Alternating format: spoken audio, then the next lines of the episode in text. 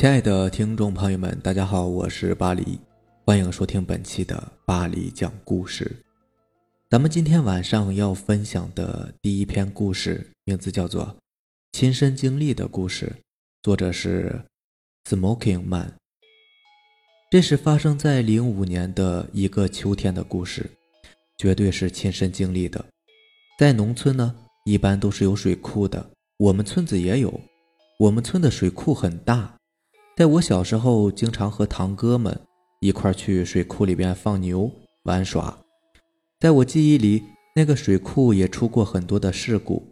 我大姑父是县水利局的，刚好就分配到我们镇上。那个时候，水库的大坝正在进行加固的工作，所以当时我大姑父是要去到现场做监督和指导工作的。有天下午，我没事做，就和我大姨来到水库上去看望我大姑父。我大姨怀里还抱着八个月大的表弟。农村是很忌讳带小孩子去经常出事故的地方的。我大姨不知道这些，然后就带着我表弟去了。正当我们在水库的大坝上走着的时候，过路呢过来一个老太婆。这个老太婆看到我大姨怀里抱的表弟，就对我大姨说。这么小的小孩子不应该带到这种地方来的。我大姨没有当回事儿，我看她也就是一个砍柴的老婆婆，所以也就没有理会。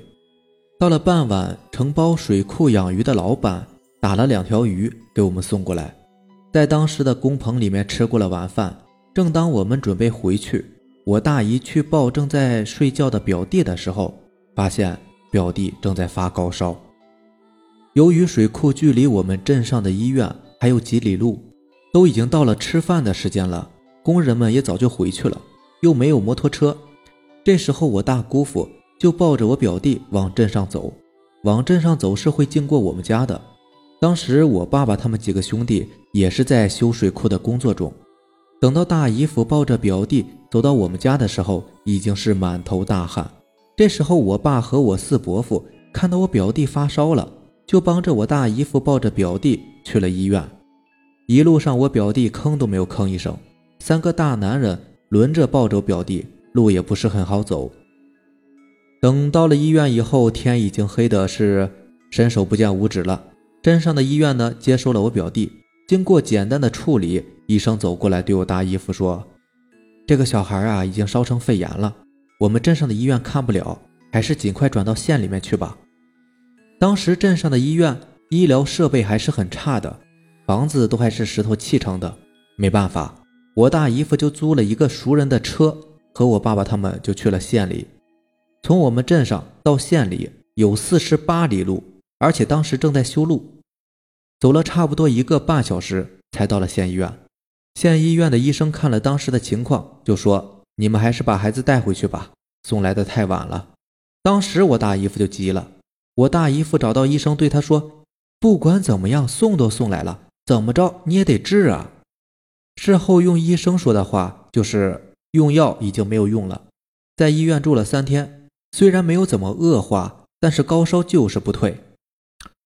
这时候我们正在家里边做午饭，那天在水库上遇到的那个砍柴的老婆婆就来了，然后对我大姨说：“当时我就说不该把孩子带到水库上去的。”我大姨问他为什么，他说：“就在他跟我大姨说话的时候，他看到水库里面有三个人划着船，有一个人手里边抱着一个小孩那个小孩跟我大姨手里抱的表弟穿着一样的衣服，正往水库的深处走去。原来这个老婆婆是我们当地的走阴人。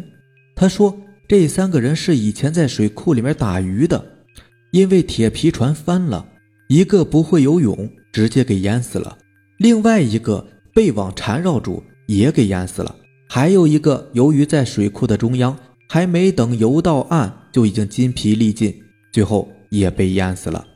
最恐怖的就是那个被网缠绕住的那个人，出于人类求生的本能，挣扎的时候，渔网把脸上的肉都给勒破了，手指、手臂上没有一块好肉。抱走我表弟魂魄的人。就是他，我大姨听了过后觉得很不可思议。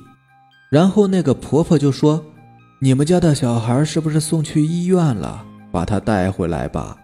回来的时候拿一件他平时穿的衣服，再买一只公鸡，把他的衣服给公鸡穿上，然后带到我这里来就行了。”等把这一切事情都忙完之后，我大姨回来说：“那个婆婆烧了一张符，画在一碗水里，给我表弟喂上几勺。”就让我大姨把表弟给带回来了。在回来的时候，那个老婆婆说让我大姨买点纸钱什么的，去水库边上给烧了，然后就没事了。没想到过了几天，我表弟果真就好了起来。下面这个故事名字叫做《做了一个小时的猪》，作者二零一八。我很疑惑关于大家所谓的迷信的说法，直到有一天亲耳听到了一个故事，是我们同村的一个叫庄子的小伙伴讲的他亲身的经历。庄子是一个男孩，他的亲舅舅有一份工作，但不是为阳间的人服务的，是阴司。你们听说过这个词儿吗？阴司就是阴间的使者，为阴曹地府的公家办事。具体什么待遇，有没有工资拿，我也不知道。那他舅舅活着吗？活着呢，才四十多岁，很年轻的。反正就是下面有个什么任务，会派他去执行。至于他是怎么从阳间进入另外一个世界的，我也不知道。直到有一天，这个贪玩的庄子跟他舅舅说，很好奇他的职业，想跟他舅舅一起去看看。他舅舅刚开始呢，是死活都不答应。说这是一秘密，不能让很多人知道。后来被庄子的软磨硬泡，算是勉强答应了。正是庄子的这次亲身体验，才让我知道了一些真相，简直就是目瞪口呆呀！当时他舅舅跟他提了一个唯一的一个条件吧，就是必须听话，紧紧的跟在他身后，不能乱跑。那这个太容易了，庄子也是满口答应。于是。舅舅带着他到了后院的一个小屋里面，里面什么也没有，只有一个小板凳。舅舅让他和自己一起坐下。过了大约不到五分钟，庄子就感觉周围越来越黑，像是有点想睡觉的样子。忽然，周围一下子亮了起来。他不知道什么时候，竟然跟着舅舅来到了一条公路边。这个过程很模糊，后来他自己也说不清楚是怎么到的那条公路。问舅舅。舅舅也不告诉他，只是说小孩子不要多问。舅舅说：“庄子，我有点事情要去处理，你在这个路边等着我。记住，不论你遇见什么人或发生什么事情，都不能离开这个位置。一会儿我会回来找你，然后带你到周围逛一逛。”庄子满口答应着，舅舅便离开了。过了大约十多分钟吧，有一辆大卡车从路上经过。车后面的车厢里面站着十多个年轻貌美的女孩，车子边走着，他们还在车上嘻嘻哈哈的样子，很是可爱。庄子当年十六岁，血气方刚，看见有漂亮的女孩跟他招手，妈的，竟然追人家车去了。车厢后面没有什么挡板，他直接给跳了上去，想去跟那些女孩玩，完全把舅舅的嘱托给忘得一干二净。舅舅回来以后，见路边无人。就知道坏了，一定要出事儿了。后来他舅舅跟庄子说，那条公路就是阴司送人投胎的唯一一条道路，必经之路啊。庄子的舅舅回到阳间之后，四处打听，找到了距离本村一百多公里的一个农村，那里有一个姓汪的人家，家里边有一头老母猪，刚下了一堆的猪崽。舅舅上前去问：“你们家是不是下了十四个猪崽？”其中有十三只是母的，还有一只是公的。姓汪的人家点头说是，又问他是怎么知道的。庄子的舅舅很着急地说：“我出三百块钱把那只公猪仔卖给我吧。”对方很是迷茫，但是果断地同意了这笔交易。庄子的舅舅接过公猪仔后，高高举起，一下子把他摔死在了墙角。姓汪的人家很是纳闷，骂他舅舅是个神经病。舅舅说：“你们不要管了。”然后就匆匆的离开了。当庄子在公路边上再次看见舅舅的时候，舅舅上前直接给了他一个耳光，说：“你这个死孩子，叫你别乱跑的嘛！”然后就带着他走了。朦胧之中，他们又回到了自家后院的那个小黑屋里。后来庄子才知道，他舅舅就是主要负责阴间投胎的人经过的最后一道关卡，就是一个类似于审核官一样的职务。如果当时不是他舅舅果断的决定，这熊孩子现在估计已经长成一头猪了。我跟他是很铁的，这么多年都没跟其他人提过此事。如今他舅舅也已经不在人世了。庄子也长大成人了，成家立业，这事儿呢，偶尔还是会提一下，一笑而过。从他的笑容里，我能感觉到他肯定隐藏了很多的细节，没敢跟我说。就比如他们是怎么从一个世界瞬间转移到另外一个世界去的？我们从电视剧里可以看到阴间都是阴气沉沉、死一般的感觉，但是庄子跟我说，完全不是那么回事儿。跟我们生活的世界是一样的，充满着阳光，只是确实不能乱碰任何东西，不能跟任何陌生人说话，否则容易出现意想不到的事情。刚听到这个故事，我也表示很怀疑。但是这个事情上最大的疑点就在于，一百公里外的姓汪的人家生下的猪仔的数量，怎么会让庄子的舅舅猜的那么准呢？如果他舅舅手上没有一些详细的资料的话，是没有办法精准的找到他的，找到那个曾经当过一个多小时的猪的庄子的。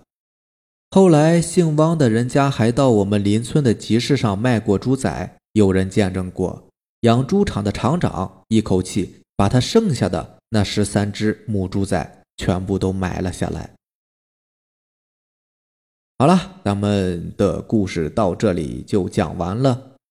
这个故事还是蛮有意思的，可以颠覆咱们以往对于阴间的一个想象。没有想到阴间跟咱们人间还还是属于，就是好像看起来还差不多。不过这也难怪，毕竟人间都已经这么发达了嘛，对吧？那阴间肯定也是不能落后嘛。想想那群人应该是比咱们能力大，对不对？他们。他们多少，我觉得也也应该会点会点法术之类的东西吧？那建设起来应该比咱们要快得多，对不对？行，那让咱们在节目的最后呢，再来听咱们的听友分享的一个小故事啊。咱们的听友我不蛇蝎怎能回你所爱？给咱们发来一个小故事，记得是在七八岁的时候。家里呢，不远处有一棵百年老树，很多人都说那里面有条很大的蛇。刚开始没人信，后来几个堂哥跟叔叔用大棒子去敲树，连着敲了好几个小时，最后终于把那个大蛇给逼了出来。十几个人合伙抓，最后还真抓到了。我爸爸说，那么大条蛇，还是拿去深山里边给放了吧。再说我们几家也没有少鸡少鸭什么的，放了。堂哥、叔叔他们那可是不愿意的，最后还是把那条蛇给杀了，吃了好几顿。听我爸爸说，那条蛇有三十几斤重，过后也就不了了之了。也就在同一年，我堂哥的女儿去世了，好像才十九不到二十岁。记得那天，我爸爸千叮咛万嘱咐的说：“千万别去，等吃饭的时候我会叫你们的。”我答应的很快。爸爸也就不再说什么了。到了下午，我故意把鞋带弄闪了，然后跑去找爸爸。那天是我记忆最深刻的一天。刚好我上去不久，爸爸正准备赶我走，突然对面山上出现了一声叫声。我一看是猫头鹰，然后那只猫头鹰就飞了过来，站在他的床头。因为家里老人决定把它和床一起烧掉。所以就连带着床一块抬到了大门口放着。当时我正想说什么，就看见他突然给坐了起来。我说：“爸，他又活了，他活过来了。”我爸赶紧把我抱到怀里，不让我看。就在这时，他扭头看了看，时间不过一分钟，猫头鹰就给飞走了，他也就跟着倒了下去，再也没有醒过来。然后算命先生说可能会出事儿，你们家的人会看见他。